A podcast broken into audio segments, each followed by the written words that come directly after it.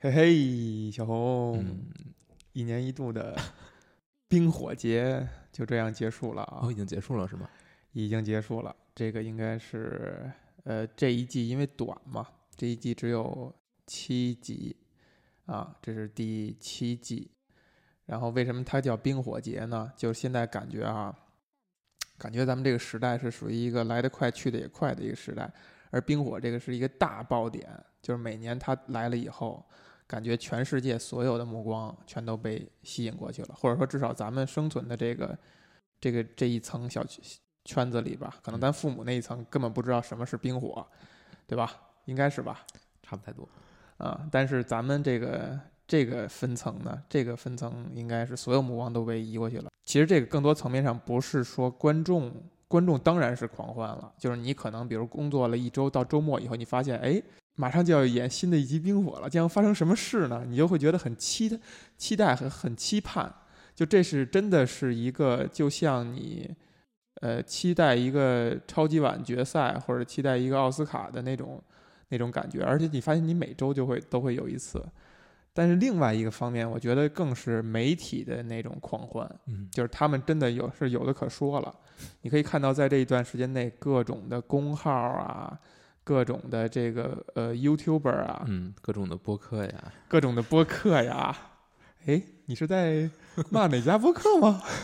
没有，都在谈论这个事儿，所以就是媒体，嗯，是一个很狂欢的一状态。然后这一季呢，特别有特点的一点哈，虽然从其实从第五季开始，大家就。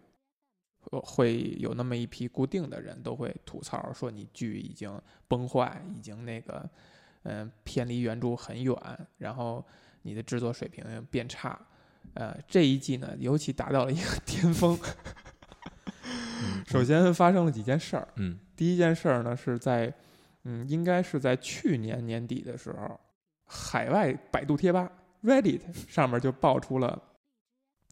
这个《冰火》第七季的剧情大纲，啊，那个时候呢，咱们的知名的这种问答网站哈，把就把这个东西转过来了，我就在在那个时间就点就看了，但是看完以后，我的感觉是这太假了，这情节太戏剧化了，太而且太快了，这事儿就放下了。然后直到今年它要上映之前，又有一份更详细的提纲列出来了，甚至包括每集的一些小的细节点。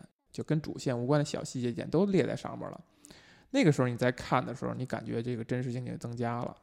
然后当这个剧演第一集、第二集的时候，你发现严丝合缝，跟剧透简直就是一模一样。所以你就能想到这个这一份呃剧情大纲是真的啊。也就是说，其实在这部剧的后后五集吧，至少是这样哈。或者说，有的人可能。是全部七集都是在已经被完全剧透的情况下看的，这个是跟以往非常不同的一点。我相信很多那个非常死忠的粉丝啊，一定是一定是看了这个剧透的，所以他的体验是完全不一样的。大家去说呃这个剧集崩坏啊，什么这个呃制作水平下降啊等等，我觉得也跟其实某种程度上也跟剧透有关，就这些剧透会让你对这个剧的。那你这种惊喜感变变弱了啊？你说？那你前六前六季嗯看的时候嗯有剧透吗？那对我来讲全都是剧透嘛，对吧？因为已经看过书了。那对你来说体验没什么区别，你就是看了一个被被已经严重缩写的书。没错，哎，你这个问题非常好，因为前四季或者四季半吧，基本上是照着书来的，只不过它删删减了一些。但你基本上你不会有奇怪的地方，然后比如说像血色婚礼，像第一季里边奈德被砍头这种，在你如果没有剧情，呃作为打底的情况之下，你会很惊奇的这些事件，对于我们这种读过书的，它就造成不了这个效果。现在回想的话，你看前四季的时候，那个感受是一种非常放松、非常娱乐的心态。嗯，就是想看看你到底要怎么拍，哎，看看你拍拍成什么样，哎，发现每一集拍的都还不错，就是你这些演员选的呀，然后你情节的处理啊，水准很高。哎，你是一种带着一种很高兴、很惊喜的心态，但是你仍然是很放松的。直到第五季你感觉它的剧情一定是超过书了，你就开始期盼它接下来怎么发展。然后第六季我我感觉感受非常强烈，就是真的是每一集翘首以盼，甚至一集演完以后，你会网上看大量的这种评论啊，还有 YouTuber 对于这集的分析，以及对于下一集的预测，包括每一集完了以后出下一集的这个 trailer 的时候，很多 YouTuber 都会去解析这个 trailer，你都会看得津津有味。你你就对比有那么几家，呃，他会做的很深刻，见地是很独到的。那个感受是非常好，真的让我感觉在那一两个月就像过了一个放了个假、过了个节一样。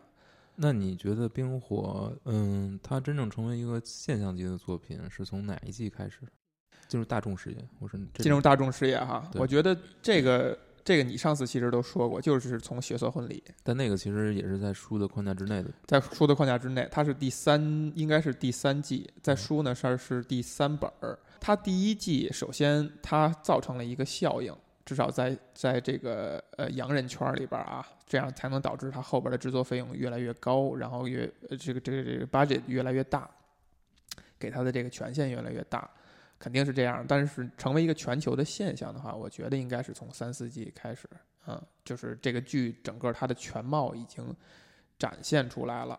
它的整个架子以及它给营造的这个氛围，已经完全的波及和传递开来。然后呢，我看哈，就是说很多人说这到这一季以后已经崩坏了。对，当然这样去说的大部分是那种爱之深的，就是呃很很大可能是书的忠实粉丝，他们的吐槽的一些点呢，咱们可以聊一聊。你觉得他们这些你接受吗？我觉得虽然我对每一集都很期待，我对于接下来的情节很很期待，但是我觉得我看剧的心态就是特别放松，就是我不在乎他拍的好坏，我觉得他拍坏了，我也不会感觉也不会不会去骂他，我不知道为什么。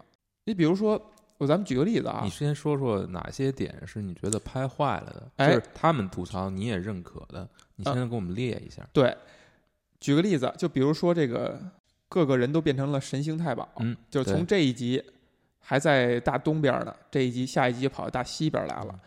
像这些情节呢，就是如果你看一部电影或者看一个普通的剧的话，你是完全忽视掉这些事情的。嗯，而冰火大家在意这个，是因为这个世界写的太真实了，就是你通过前几季以及书，这个世界给你的感受，这个这片大陆有多大，它的这个科学水平、文化水平有多落后，跟咱们现在时代比有多落后，它是多么原始的一个社会，你是产生了这个感觉以后，你觉得，哎，他们在那个时代的交通工具的情况之之下，无法从这个地方达到这个地方飞，机啊，对，人家有大龙，当然就是这个是刨除大龙的哈，呃，你你会产生这个感觉，所以你会觉得，哎，这个东西是不合理的。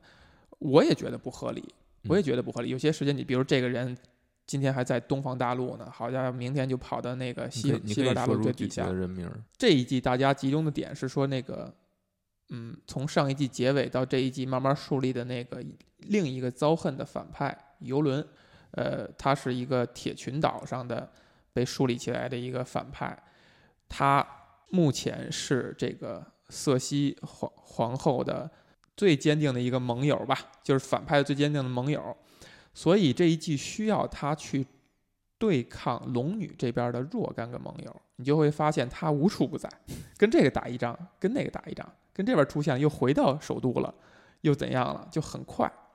书里边有这个人吗？书里边有这个人，这个这个就是有意思一点，就是书里边在写这个人的时候，是铁群岛上写了几个铁群岛岛上的贵族的这个几个弟弟，就原来的王的这几个弟弟，呃而在剧里把它简化的是，应该是把他们融为一体了。就书里边这几个弟弟，当然也有争夺权力的现象，而且我可以说，书上关于铁群岛这块的事儿是我最不爱看的，每次都是草草的就带过就完了。你会发现书里边写的这几个人物呢，他各有侧重。这个就维克塔里昂和这个呃游轮这两个角色是很鲜明的，有一个角色是长期被放逐到了东方大陆，然后他在那边接触到了所谓的超自然的东西，魔法类似于这样东西，你会觉得大家对他的传说很神奇，比如说他刀枪不入，比如说他有神奇的力量。然后你会发现剧里边用了很短的篇幅在描写游轮在跟铁群岛另外的这个下一辈儿这些姐这一对姐弟，就是席恩与雅拉战斗的时候，他被身上被砍了刀，但是他没有表现出受伤，以及没有影响他的战斗力，只是简单的几个镜头啊，你会觉得他有可能是在描述这个人他身上有一些超自然的力量，他金钟铁布衫呗。呃，你能看到他受伤了，但是他并没有感觉到疼痛，你知道吧？这是这也是符合这个剧的这个冰火世界设定的这种感觉，就是它不是一个完全超自然的，它只是说让你觉得有些意外。一点点不合理。当然，他没有用大篇幅去强调这一点，所以你能看到游轮它有一个强超强的战斗力，而且你看到两个舰队在交火，就是在剧里边就就短暂的十几分钟，胜负就已分了。然后，而且游轮这边是压倒性的胜利，海战，海战，很多人就会觉得你这个海战太草草了事了，然后呃也不真实，因为你想想两军相遇，怎么一方都刚开始没有发觉，另外一方都开到面前了，怎么可能？虽然是在夜里边，但是仍然，你真是两军打仗不不可能，你没有那个斥候的嘛，你不可能没有探听这个消息的嘛，就会觉得很不合理。就是你你用一个非常严肃的观点去呃视角去衡量它的话，是很不合理的。但其实呢，你看它剧集里边会，或者说你读过书，你就会能明白，就是铁群岛这块的势力，这些人。你可以想象，你你率领一支舰队，你是都靠一个人吗？一定不是，就是你手下有无数的已经千锤百炼的船长，就是这个势力上的有可能有的人。那你觉得铁群岛在书中的描写是说，这些人他不是一个很忠诚的代表，就他们区域的人的文化不强调骑士精神，不强调忠诚，他们强调去烧杀抢掠，不耕耘，只只抢。就有点像维京海盗的那个设定，所以你就觉得这些人他一定不是一个忠诚、循规蹈矩、循规蹈矩、忠诚的人。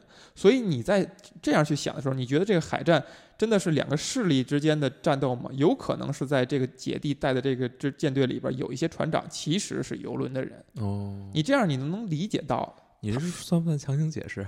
呃，我觉得我可以算，嗯，我觉得可以算。就是说我我我想表达的观点是说，这个事儿不关键，嗯，就是你你用讨论它到底这个海战合理不合理，最后怎么就那么轻松的赢了？我觉得这事儿不关键，因为它可以有解释的方法。而我恰恰要说的是，说剧没有那么大的篇幅去描写铁群岛这块的势力。我觉得这个是有待商榷的，就是我们说一个东西好坏。可能很多时候你是必须要去谈这些细节的，就是这些东西决定了这个剧到底是一个做的很很严丝合缝的、很到位、很认真的，还是说他就是大笔一挥、挥毫泼墨，就不管那些细节。嗯，你说这些不重要，我觉得这个说法是不成立的啊。但是，嗯嗯，我觉得你要看，就是它可以粗写，嗯，但是你要留出足够的线头，让别人去能够。去把它抹平了。嗯，是。其实说到这儿呢，也不是说要给这个这个剧集翻案或怎么样，因为你可以看到他会有一些细节，比如说席恩放弃救他姐姐就跑回来以后，他会被他以前率领这些军队嫌弃。嗯，就是你没种，是吧？你不够强硬。你会看到他的底下军队的人是对他是不不尊不不尊重不忠诚的，就是他会有一些这样细节。但我恰恰想说的是说。这是剧集这种手段的一种无奈的一点，为什么呢？就是我们看到书啊，书它可以用一整个章节去讲铁群岛这块的一件事儿，这一个整个章节可以掰开了揉碎了，给你传递一种氛围、一种感觉。嗯，然后让你还不爱看，我还不爱看，让你对它这个地区有一个了解，但是剧没无法这样去做。这个不光是从时间角度，就是如果剧拉再长，你比如这这一季七集，我拉到十集，我拉到或者我再拍一季，可以这样去做吗？我认为不行。为什么呢？它是细枝末节。剧这种影视手段，它必须要围绕着主线来，它不能像书一样很从容的按 POV。哎，那那之前的几季呢？就是因为情节相对紧凑，而且。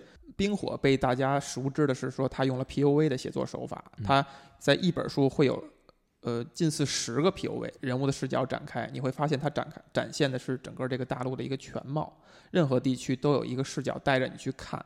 但是这个书的结构有意思一点是，它在第一本的时候是从两个 POV 发展开的，这两个 POV，在我最开始第一次读小说的时候，我都会觉得很难受，就是你立刻给了我两个视角，让我又看这样一件事儿，又看那样一件事儿，所以说是 POV，但其实它是一种循序渐进的 POV，它先从两个视角，第一个视角。这视角扔到了北京，然后所有人都集中在这儿，发生了一件大事儿，就是国王来到了这儿看奈的史史塔克，然后想把他带回到首都当首相。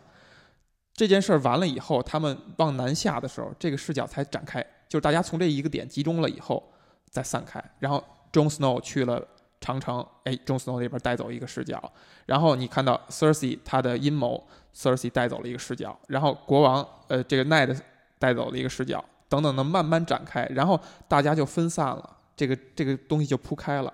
只有龙女那边是从一开始就设立一个视角在东方大陆，你跟着他一条线下去的，一直到第五季，呃，一直到第五本都还没有到到到西方大陆，而剧里边到第五季到第六季就开始来到西方大陆了，视角又汇合，所以书是很很有很从容的有一个循序渐进的过程。而剧呢，在一开始也是这样去做的，也是从这么一个事件，然后慢慢展开。在展开的时候，它就不如书从容了，因为书一个 POV 可以写完完整的一章节，而剧不可能啊，不可能一个 POV 我演一集呀。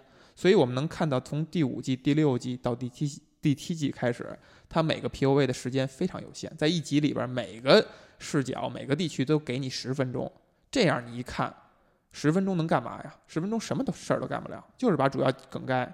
带一带情节该怎么发现发该怎么发生，尤其是到第第七季，他已经开始大刀阔斧的开始几个势力开始进行博弈，开始进行战斗了。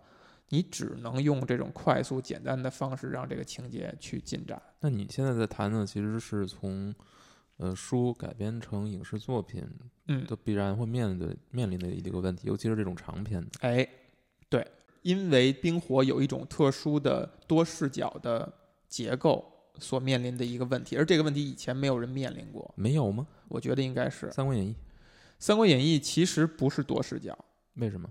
就是他其实是用刘备的视角带带着走的，虽然就是呃是刘备作为作为一条呃我我说比如我说你可以对比一下《三国演义》的书和《三国演义》的剧，是是这样的呀，就是《三国演义》的剧并不是啊，我觉得它其实视角很多。嗯，它有各个各个势力，它会来来展，因为它不像书，它还是不跟书还是不一样的。我觉得它书可能会更偏重于刘备这一条线索，因为原著就是这样嘛。嗯，但是你看电视剧的话，你能感觉到有很多种势力，它有不同的时间来去展。对，我明白你的意思了。这块一对比，你可以看到《三国演义》也经常使的是使用的一个就就剧啊，嗯，使用一手法是多少多少年，嗯。对吧？也就是说，它两个时间点之间，它会有一个这个年代上的一个一个跳，嗯，然后以及会交代，甚至剧啊，咱们说九四年那版，每个人出来以后要把人名列一下，对，对吧？因为他知道你记不住，再加上就是也经常会换演员，嗯，对吧？所以他是用一种这种外围的手段去，相当于去凝聚这个东西吧，嗯，呃，确，而且《三国演义》，尤其到后来的几，呃，后三分之一吧，嗯。几乎是一个一集讲一个完整的故事，嗯，就这一集里边他不跳视角了，对，他不跳视角了。但是为什么？因为他这几几个视角之间的关系是弱，是弱的，嗯，就是我这场战役合肥之战在这块打，那边是呃征荆州的事儿，是这这样一摊事儿，这两个事儿之间本身是弱弱关联的，而冰火恰恰讲的是说这些人分散了以后，最后是要集中解决问题的。所以在，所以他的问题就是在最后几季所有的线索合拢之后，对，他要从不同的视角展示同样的事件，他的视角其实也合一了，因为这几个以前带走 POA 的人聚在了一起。对，嗯，那所以他应该不应该这么，他应该更从容一些才对啊。大家所诟病他不从容的地方，就是在于行路，大家会论证他，比如说。大家会推测这两个人在这儿发生了一件很短的事儿，然后这个人就过来了，所以这个行路时间一定就是一周之内，一定就几天之内。包括比如说这回有我举一个例子啊，这个 Jon Snow 带领的这个叫捉鬼小分队去北京，想要去逮一只活的呃僵尸，逮回来以证明这个事儿是真的。他们已经到了北京了，然后被僵尸困在了一个岛上。在这之前，可能几个小时之前啊，他派了一个人说：“你跑回长城给龙女送信儿。”龙女在几乎大陆的最南端，然后这个人呢就要跑回长城，然后放一只渡鸦去给龙女送信儿。然后龙女听到以后，火急火燎骑着龙过来。这个时间。最多一天一夜，就在剧里边，你感觉最多一天一夜，因为你想想，他们被困在一个小岛上啊，特别小小岛，就跟咱们现在这个屋子差不多吧，不可能待一个月吧？你在这个岛上是，对吧？一天，而且你从剧的这个氛围上来讲，应该也是一天左右的时间，好吧？最多两天。那你想想，就一只渡鸦要飞过南美洲那么大的一个距离，传的传个传个信儿，然后龙女再骑着龙再从那儿赶到赶回来。就是一来一回哈，两个两个那个南美洲的距离，所以大家就说嘛，说说渡鸦是微信，龙女的那个是喷气 喷气机，嗯。嗯，就是这种点呢，确实你洗地的，我觉得没什么可洗的，可能性都没有啊。我是觉得，我与其。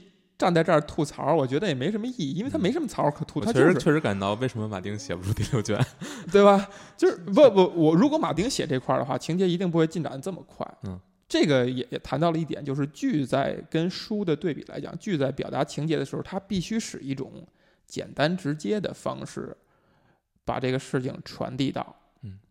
嗯，这个话题啊非常大，我准备岔开聊，就是它挺有意思的。比如说，我举个例子啊。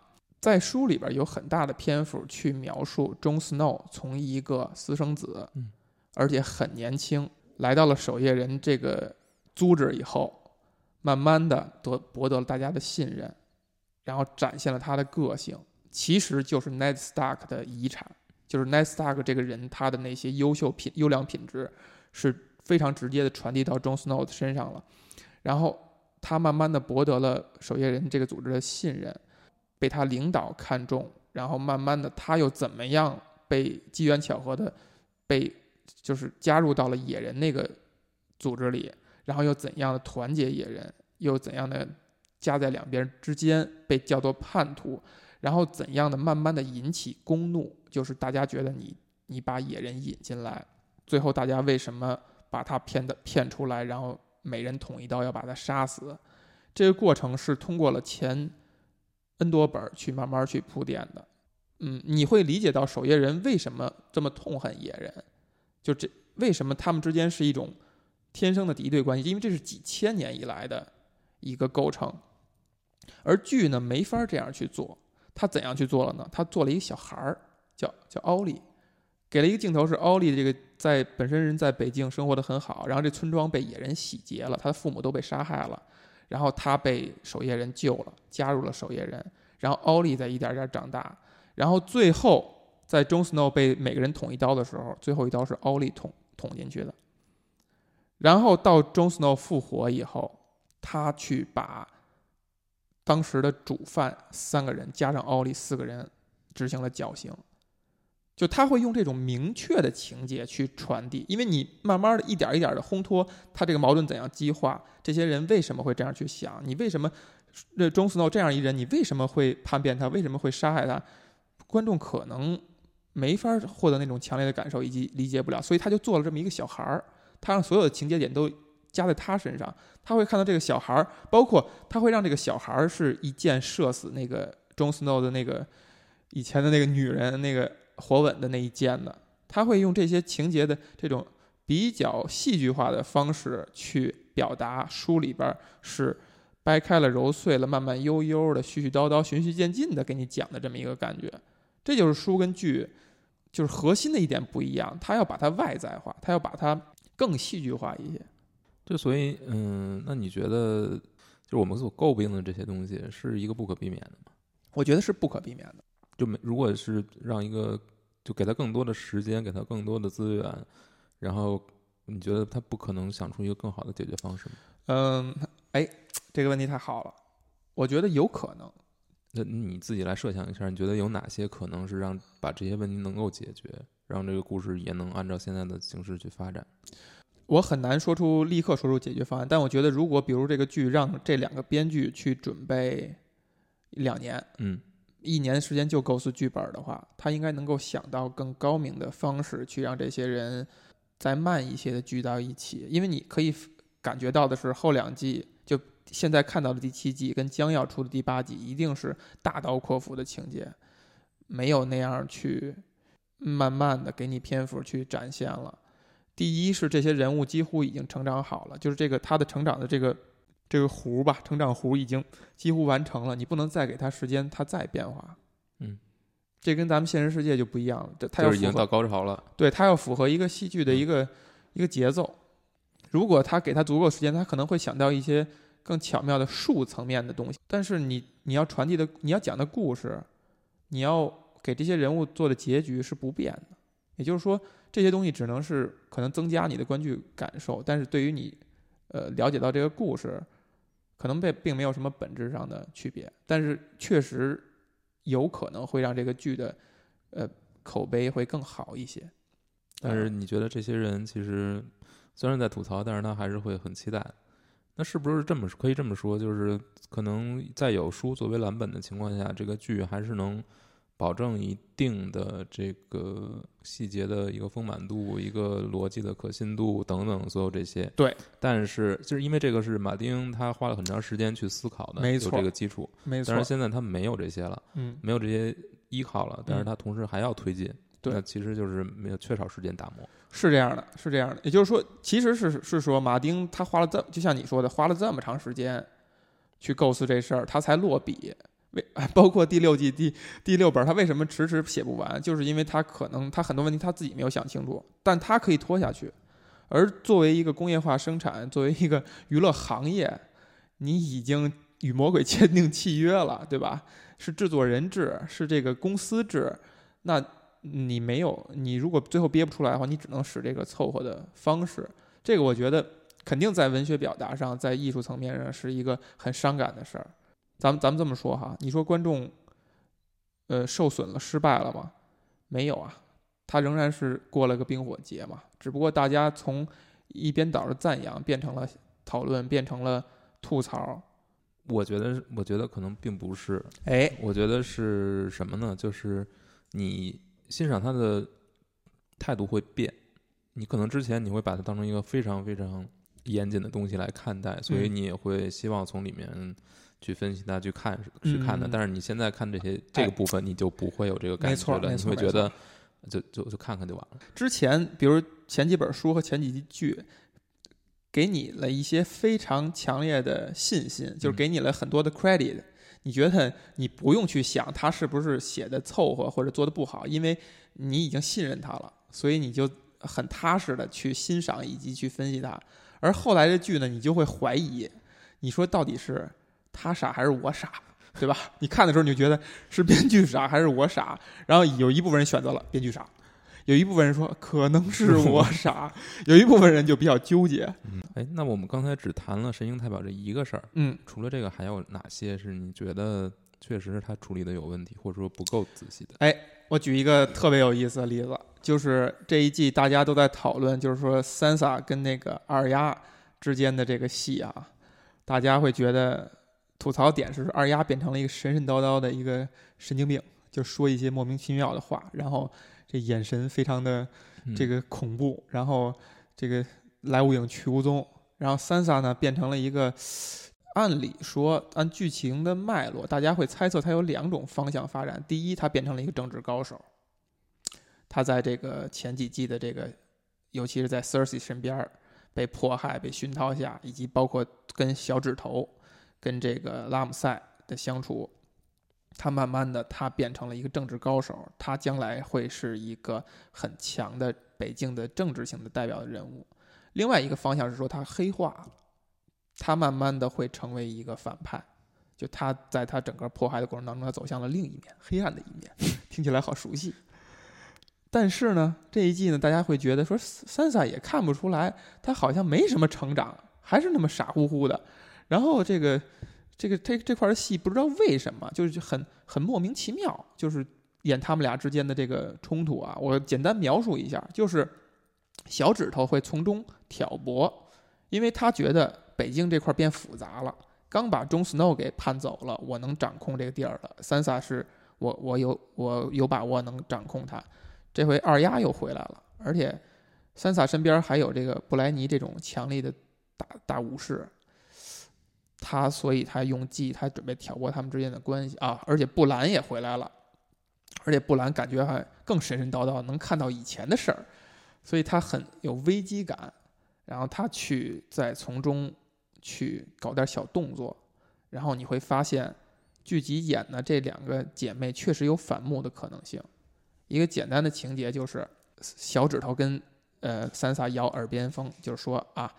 你的这个布莱尼这骑士当时可是宣誓是效忠你们两姐妹，所以你是不是觉得当某一个人出现危险的时候，他会不会出手呢？然后三萨跟他说：“嗯，我觉得他会出手的。”下一个镜头，三萨把布莱尼调去首都了，说：“你代表我去参加嗯这个会议。”布莱尼很不乐意，说：“你很危险，我要保护你。”然后三萨很决绝的把他轰走了。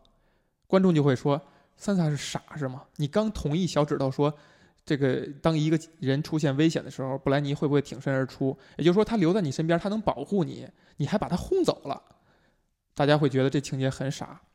然后从二丫这边呢，又有一点，就是三萨进了二丫的屋子，从他的包里边翻出了那个脸人皮，就那个那张脸，很感觉很恐怖。这时候一回头发现，哎，二丫就站他身后，然后二丫就神神叨叨跟他说了几句话。说如果我想成为你，我就能成为你。我所需要需求的就是你的这张脸。然后把刀子掏出来，走向他，刀柄一转，刀柄递给了三傻，三傻接过刀子，二丫转身走了。这情节就也让大家觉得，哎，很莫名其妙，很神神叨叨的，这是什么意思呀？这俩人云里雾里说了两句，到底是有仇没仇啊？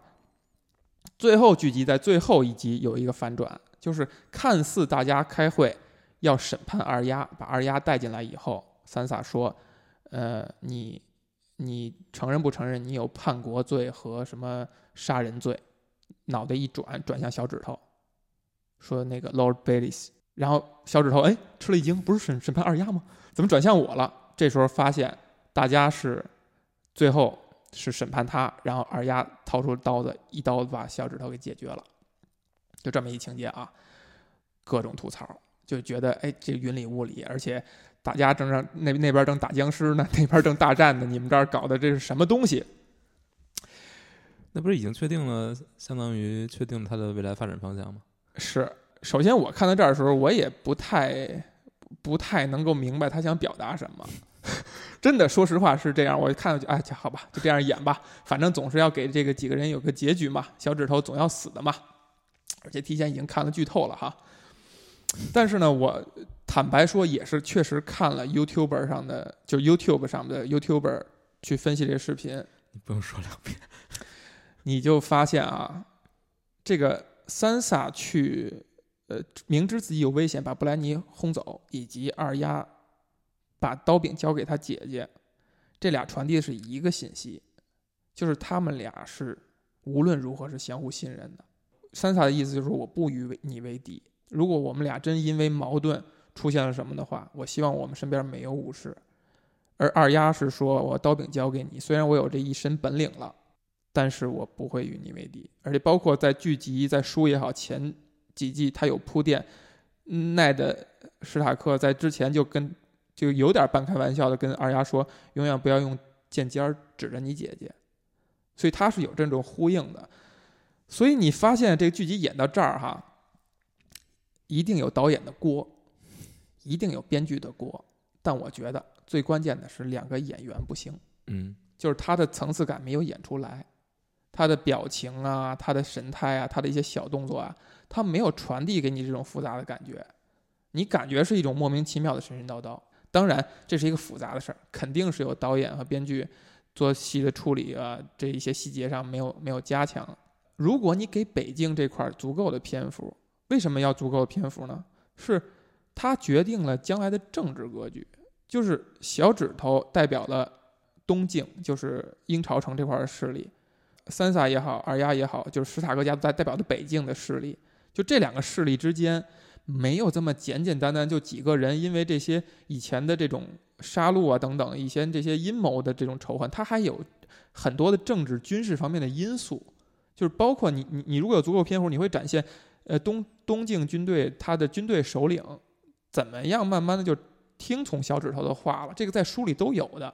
都是很很细小，慢慢去发展的。包括书的进展也是需要三萨在东境待很长一段时间，他会去许配给东境的这些大领主，这各个人在之间，在他们之间闪转腾挪，再把这个势力给稳定住，将来跟北境形成一个稳固的结盟。而这些事情在剧集里是没有篇幅去表达的。为什么没有篇幅呢？就是因为一个剧也好，一个电影也好，它必须有主人公。和主线，这个我觉得是是天条，而书不一样，书它可以有若干个主人公，它的视角可以散开，而剧不一样，剧里边已经不能给这些人留足够的主角的戏份了。现在你看到剧的主角就是中 Snow 和龙女，就所有的矛盾和冲突和情节的主干和大量的篇幅必须在他们俩身上。也就是说，其他东西必须从简，必须戏剧化，必须尽快的处理完就完了。首先，他自己的篇幅他就已经做了这个调整就是可能这些事情可能其实可以发生的，发展可以拍更多的集数。嗯，嗯，只是可能在把它拉长的过程中，你可能有一些东西会被冲淡，就一些情节你会觉得拖沓。但我觉得这个他现在其实没有原著的束缚啊。是，但是他有资金和日程的束缚，是吗？第一是这，他没他有资金和呃日程的束缚。嗯。第二就是他有戏剧节奏的束缚，就是这个是一个，这个是一个已经在我们脑海中形成的规律。有一个词儿叫叫 borrow memory structure，就是你你脑脑海当中已经形成了一个对一个事情的一个习惯了，所有的后续的人都会借。借来这个习惯，借来这个结构，在这个结构之上去，呃，填充去发展。所以你说的就是这个剧演到第六季之后，就是大家对这个剧的期待已经形成了一个很固化的东西。对，如果它不满足这个期待，这个剧就有口碑崩的可能性。没错，呃，这是一点。另外一点就是说，大家已经把所有目光都集中在了七国将来谁做铁王座，以及人鬼之战。从从一开始不是这样吗？一开始一定不是这样的。那一开始大家关注的是什么？一开始大家关注的是这剧这个片大陆到底发生了什么事情啊？然后国王死了，这大家这几番势力会怎么样去去去做抉择呀？去怎么样去去站队呀？然后以及这些人物怎么怎么去发展？是因为这个剧情发展到了已经把人鬼之战提高到了。人类生存这个高度了，你说大家对其他事儿还会有兴趣吗？就是你你现在中斯诺在整个一季里边不停的靠情节去强调，我不关心我的位置，我不关心你们俩之间的关系，我只关心我们现在能不能活。我现在是为生存而战，是为生生的人而战。我们代表的是生的势力。那你觉得是不是这一点提的太早了？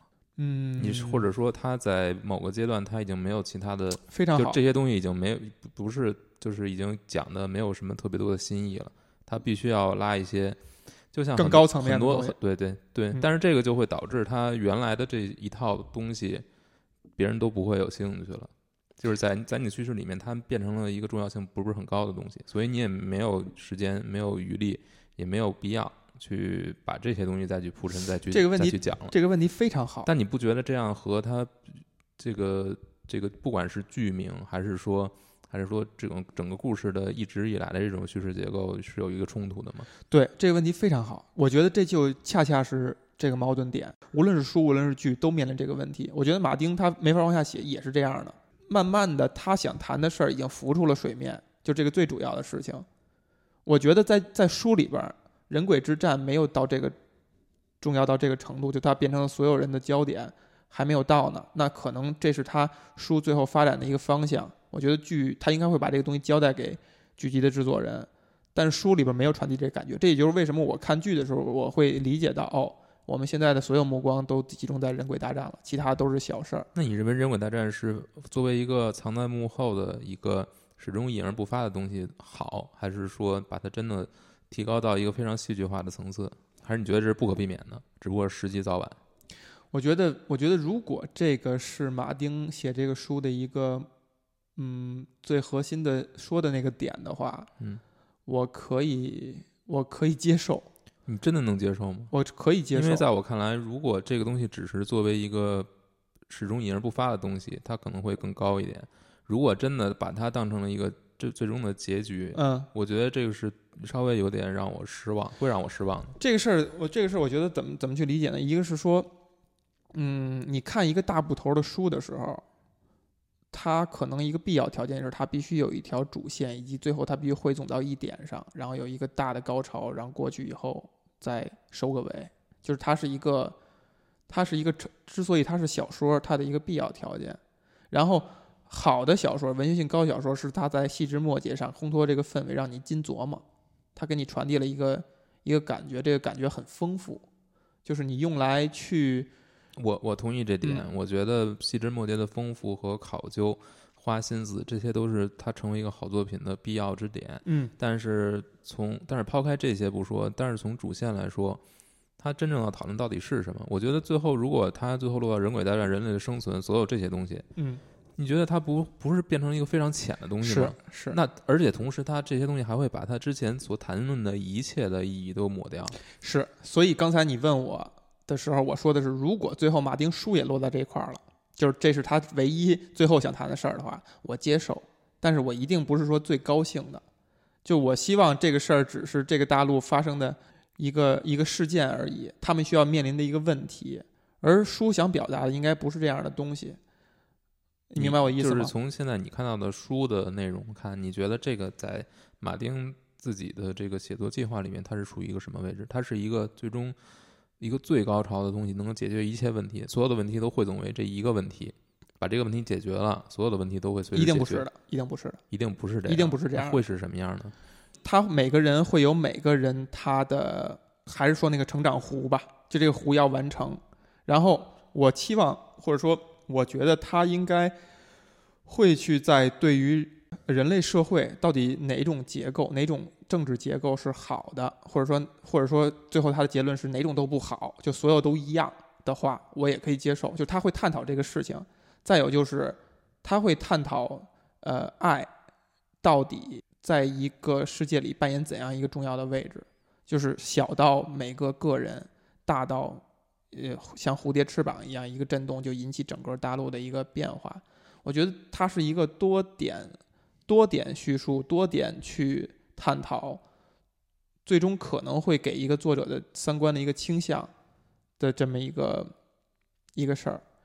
嗯上一季的时候，最终揭示了中斯诺的母亲，就是是莱安娜史塔克，就是奈德史塔克的妹妹，没有明确的说父亲是谁，但是大家会跟着剧情会理解到，应该是这个雷加，呃，坦格利安，就是上一代龙家的这个龙王子。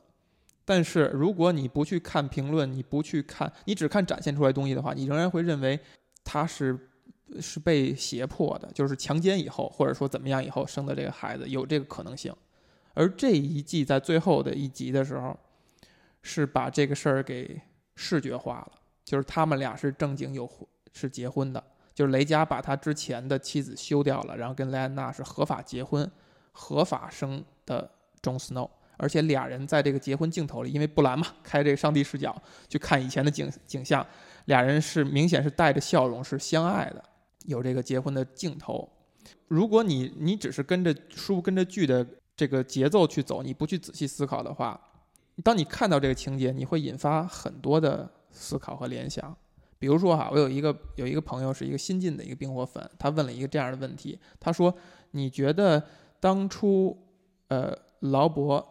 拜拉席恩去推翻坦格利安王朝这件事儿，被历史描述的是说他冲冠怒怒发冲冠为红颜，就是你雷加把莱安娜携走，莱安娜是我的未婚妻，是我有婚约的，然后我要跟你算账，最后顺带手把你的王朝推推翻了，然后把你给宰了，然后劳勃在若干年以后一直对莱娜史大哥念念不忘，包括对瑟西的怎样冷落，导致了狮子家。怎么样去一步一步把他害死，导致这个事情的发展。也就是说，两次王朝更替其实跟这一个事件点是非常直接相关的。如果真是这样的话，其实挺浅的，就是一个男女男欢女爱导致了世界就是黎民百姓遭受了如此的痛苦哈，这本身是一个讽刺的一个点。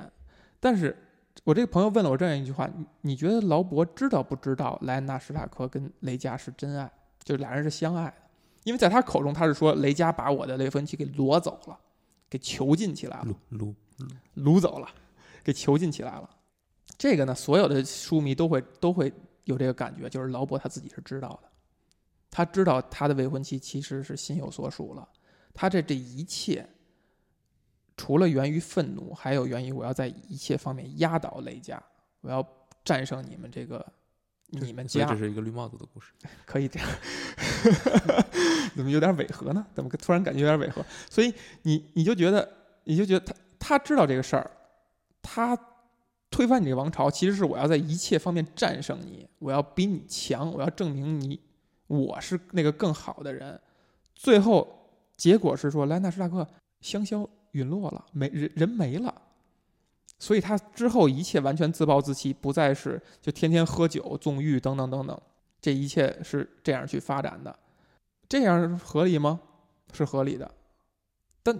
也太小儿戏了吧！就是所有这些事件都是因为男欢女爱，嗯，造成的吗？嗯，你再深的往里边去看小说呢，你会发现老一代这些人，在那些没有被描述历史里，可能是有阴谋的。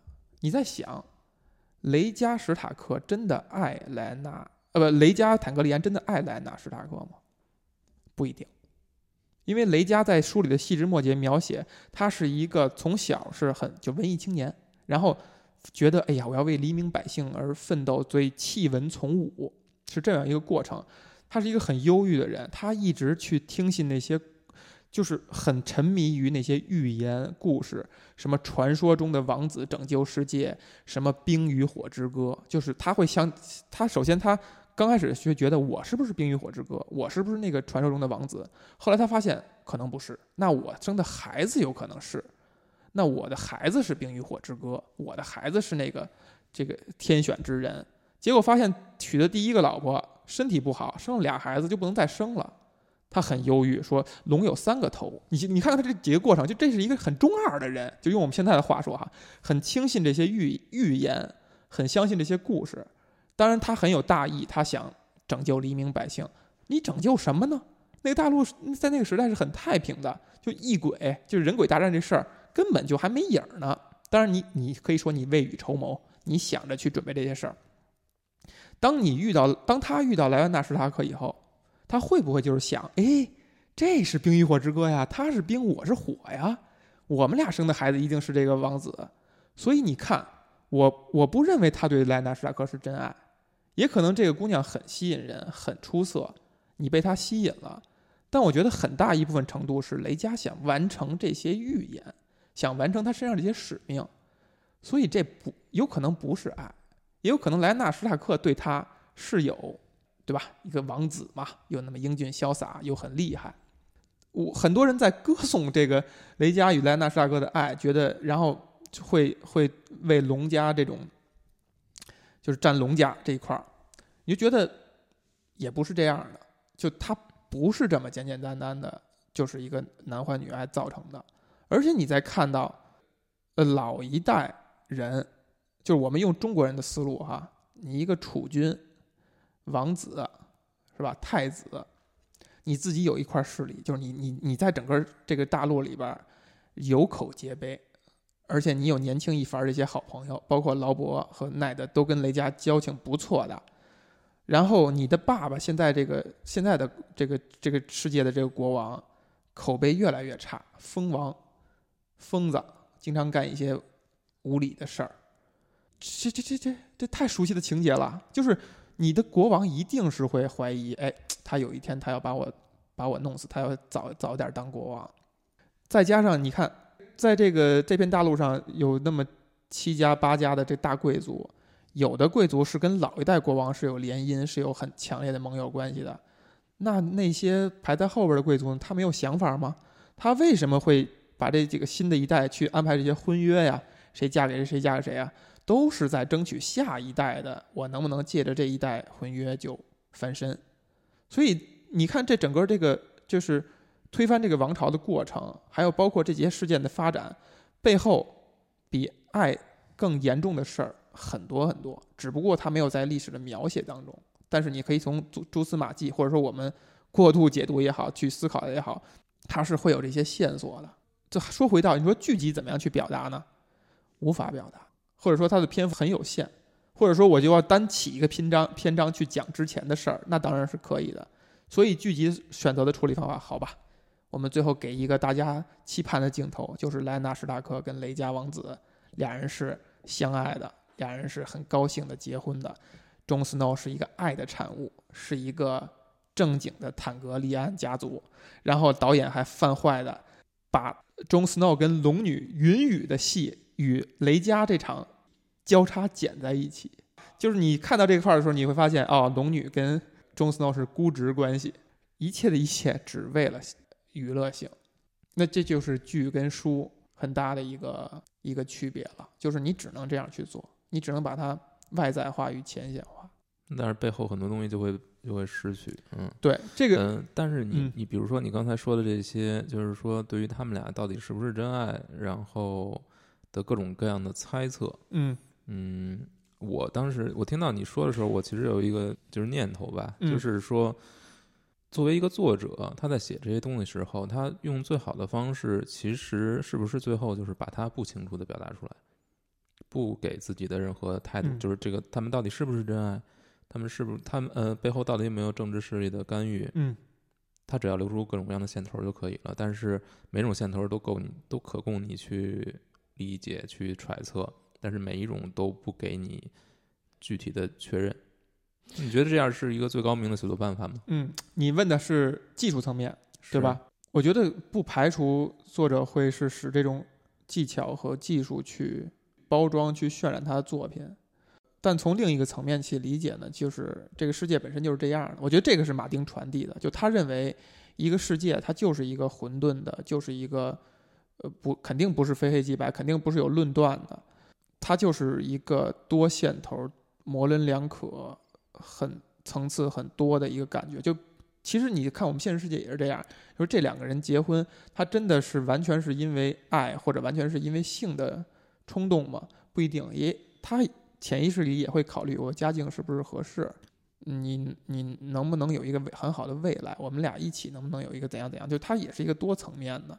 它不是一个只只是单一因素去决定。对，就是那数字层面谈完了，我们谈另一个层面，就是如果他想表达的是这样一个世界，那他所做的所有写书这件事、拍剧这件事，嗯，他其实想要做的其实是对现实世界的进行一个描绘和一种再现，或者让我们能更好的去理解这个世界。嗯，那他的，但是所有所有他在里面传递的这些很坚定的东西，其实都并不重要。嗯。就是你觉得，就是呃，龙龙家和这个狼家，狼家，就是他们之间，就是这两个主那个没有出现的主角，嗯，他们之间到底是不是真爱？对于这个故事来说重要吗？是，其实不重要。如果按照我们这么来说的话，那如果这个世界中什么都不重要的话，嗯，那我们在看的时候到底在看什么？对这个问题，就是把我们认为很重要的东西一个一个掰掰揉碎了，告诉你它都不重要。如果我去理解马丁的话。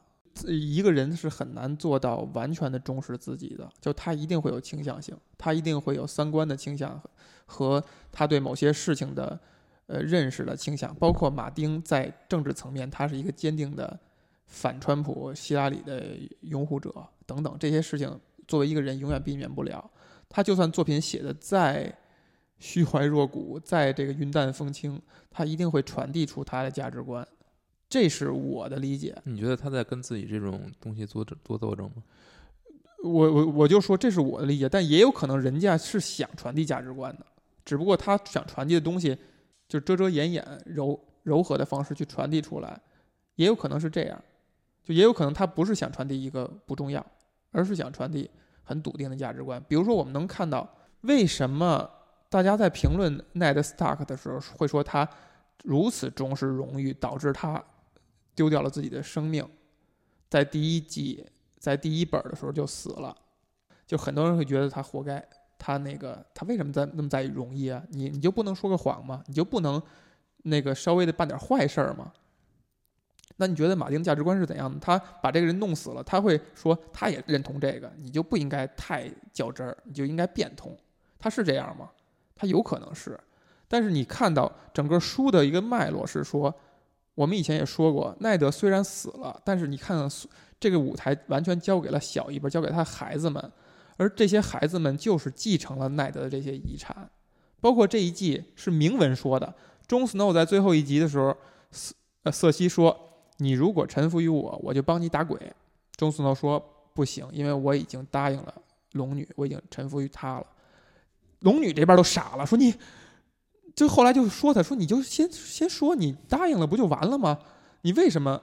周斯诺说：“他的感觉就是我从小就是这样去培养的，我就是一个。”我我的爸爸就这么教育我，要诚实，要要怎样怎样，所以我爸爸才会死。他明文说出来了，就这块演的很浅，就是说我我就是这么一人，我就我就只能这样去做，这就是我的正确的行为。如果书也好，剧也好，马丁就是把这个摆在面前了。你看到这些主角，就深受大家喜爱的这些人身上，就是带着深刻的奈德的影响和他的家教。就为什么这些人在这乱世当中？可以守护住内心的一份坚持，以及可以去影响其他人，会去吸引其他人，就是因为奈德在很小的时候在他们心里边种下了这个种子。那你说他表达了这个价值观吗？在这个层面上，他是表达了，就是马丁是相信这些所谓真善美的东西的。虽然他营造这个世界，他营造这些模棱两可的人，是传递了一个灰色的感觉。那我们回到评书，那我觉得，就像你读三国，你读到最后，其实就是。就是八个字儿嘛，分久必分，呃，合久必分，分久必合。但是你最后你可能除了这八个字儿，你还记住很多其他的东西。你比如说不同的人物，你看，你看关羽，可能觉得他最后的命运是这样的，他是一个很悲剧的人物。嗯。但是大家最后去颂扬的，其实是他在这个过程当中展现出的一些品质。嗯。大家仍然会记住这些东西。嗯。而并不是记因为分久必合，合久必分而把里面所有的这些东西都。忘记了，嗯，那所以其实罗贯中不管是不是罗贯中也好，他其实真正想要展现的几个方面都有，他有一些他推崇的东西，嗯，但是这些推崇的东西可能在历史长河里面看起来就什么都不是了，嗯，但是这些东西他也传递下来了，嗯，那你觉得冰火里面其实可能就是奈德斯塔克这些东西，虽然他一早就死了，但这些可能是马丁认为很。很真实的东西，是可能是他想要同时传递给你的。对，就是虽然这个世界是这样的，嗯，但是你仍然可以选择这样去，还是那样。嗯，对，我觉得是有这一点的，但不仅仅有奈德斯塔克这一点，其他人物身上也肯定有他，呃，让人感动、让人去收获的东西。比如说詹姆这一季其实是给了詹姆挺大的篇幅，就是几乎是完成了这个人物的从头到尾的这个过程了。就是他下一季，他他只是履行一个战士的职责就可以了。他的这个人物的转变已经完成了。通过这一季，嗯，他又从另一点也说，也侧面证明了咱们刚才提到的一点，就是爱这个事儿，就是爱在这个世界里，在马丁的思思维里到底是怎样一个位置。我们看到詹姆这个角色，他他的成立，他进入大家眼帘是说他跟他姐姐乱伦。但是我们能感受到他们俩是真爱，至少詹姆对他姐姐是真爱。虽然俩人是一起生出来的，但是他就是爱这个人，就是想抛去一切，我只要有这个人就就好了。他是一个完全因爱而生而生存的一个人。但是我们通过呃剧情的发展，你会知道詹姆在之前被称作弑君者，他去杀一上一代的这个龙王，是因为他有的他的骑士精神。他觉得这个龙王已经在迫害百姓了，他现在下命令让我把所有人烧光，把整个首都炸飞，那我不能这样去做，我只能选择把他杀掉。他是有这个大义在的。然后你看到剧情的发展呢，就是他坚定的站在姐姐这一边儿，去帮他做各种脏事儿、乱事儿。最后情节推动到龙妈驾着龙来了，这个超级的核武器，詹姆义无反顾的去冲向这个核武器。你可以从几个层面去理解他，爱也好，骑士精神也好，在剧集的最后，当瑟西答应要合力去打打僵尸的时候，在跟詹詹姆俩人相处的时候，说我其实骗他们的，我其实想让他们消耗兵力以后，然后我渔翁得利。詹姆立刻就急了，就是说你现在还在关注这些事儿，我们的生存都已经受影响了，我们现在又怀了新的孩子，你现在还在想这个事儿，然后决绝的离开了瑟尔西，就从这儿以后他彻底的翻篇了，就是这个爱到此为止。整个故事是说他的心里有两个势力在挣扎，原始的爱以及他所一直信仰的骑士精神，就是他的。前半生建立的这个基础，爱在某种程度上战胜了骑士精神。他把布兰从楼上推下去，他说：“我这一切都是为了爱。”这是一个非常没有骑士精神的事儿，是吧？甚至没有人性的事儿，把一小孩谋杀，但是没杀死。然后慢慢的遇到布莱尼这个人物，还有包括他遇到的一些其他人，唤醒了他身体当中这个沉睡的这个骑士精神。然后慢慢的，骑士精神战胜了爱，以及他。理性的去认识到瑟西这个人的疯狂和可怕，最后骑士精神整个充满了他的他的思维，就完成了这样一个转变。这个人物是一个慢慢的被大家喜爱的一个人物，从一开始被讨厌。你觉得马丁是在传递什么呢？是在传递大义会战胜一切吗？有这个可能性。嗯，但其实呢，我看到一些消息是说，马丁在最早构思这个书的时候，他会把詹姆设成是那个最大反派，就是他最后把他所有人都杀了，他自己坐上铁王座，然后他是那个反派，然后大家跟他去战斗，然后慢慢在发展发展，他把詹姆的人物这样去处理了。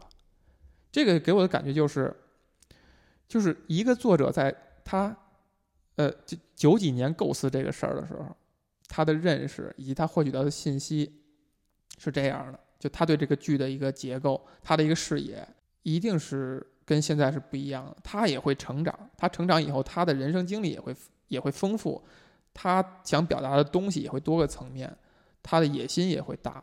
然后包括我们现在这个时代，信息太发达了，你每天都在接触很多信息，你的思思维的更新程度、更新的加速度是非常快的，所以你会越来越觉得以前想的东西可能不足以满足。这个时代的要求也好，还是说你想表达的东西也好，你会，你会时刻的推翻，然后你会把它再演进。那你说他是在表达爱吗？我觉得这个对对对对于作者来说，这是一个很常见的事情，就是你写的笔下的角色会拥有他自己的生命。呃，说悬一点是这样，但是我觉得是很多时候就是，一方面是作者在执笔写这个故事，另一方面故事也在。控制着作者的手，哎，故故事在自己写自己，这种就是为什么人们会说，就是所谓的妙笔生花嘛。嗯，就是这个笔其实已经不是自己生花了。有一种说法就是，呃，是神神在借你的手在写，上帝把着你的手。对，不管是上帝还是什么东西吧。嗯嗯，但是这个其实是表达了作者在创作时候一种无奈。所谓的这种你你的想法改变，你的所有这些改变。就是你的人生经历改变，还是你说你的创作初衷改变？嗯，你到底是什么让他改变了呢？是周围的世界吗？还是说他笔下已经写就了这些东西？我觉得都肯定是都有的。就周围的世界对你的影响，在现在这个时代比以前要大很多。就是你比如说回到呃托尔斯泰，甚至再往再往前大仲马什么这些人，他每天获取的信息极为有限，就是他所生活这个小的地方的报纸。而我们现在呢，就是你想知道的话，你可以知道全世界所有的被公开的信息，所以你的思维、你的视野是很不一样的。如果你去想，最后还是这几个大贵族之间的争夺，然后最后大家，你看我们现在所有的舆论都慢慢倾向于龙家正统，甭管你们谁过来把这个这儿做铁王座了。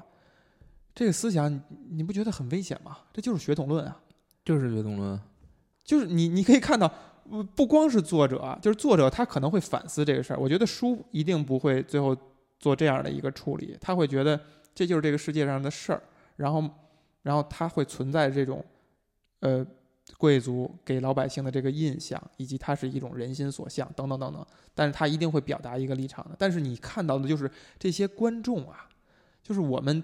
一方面一手在说人人平等，是吧？王侯将相宁有种乎？一手又在赞颂龙家、郎家、世家，还是这些大贵族，还是这些所谓的血统？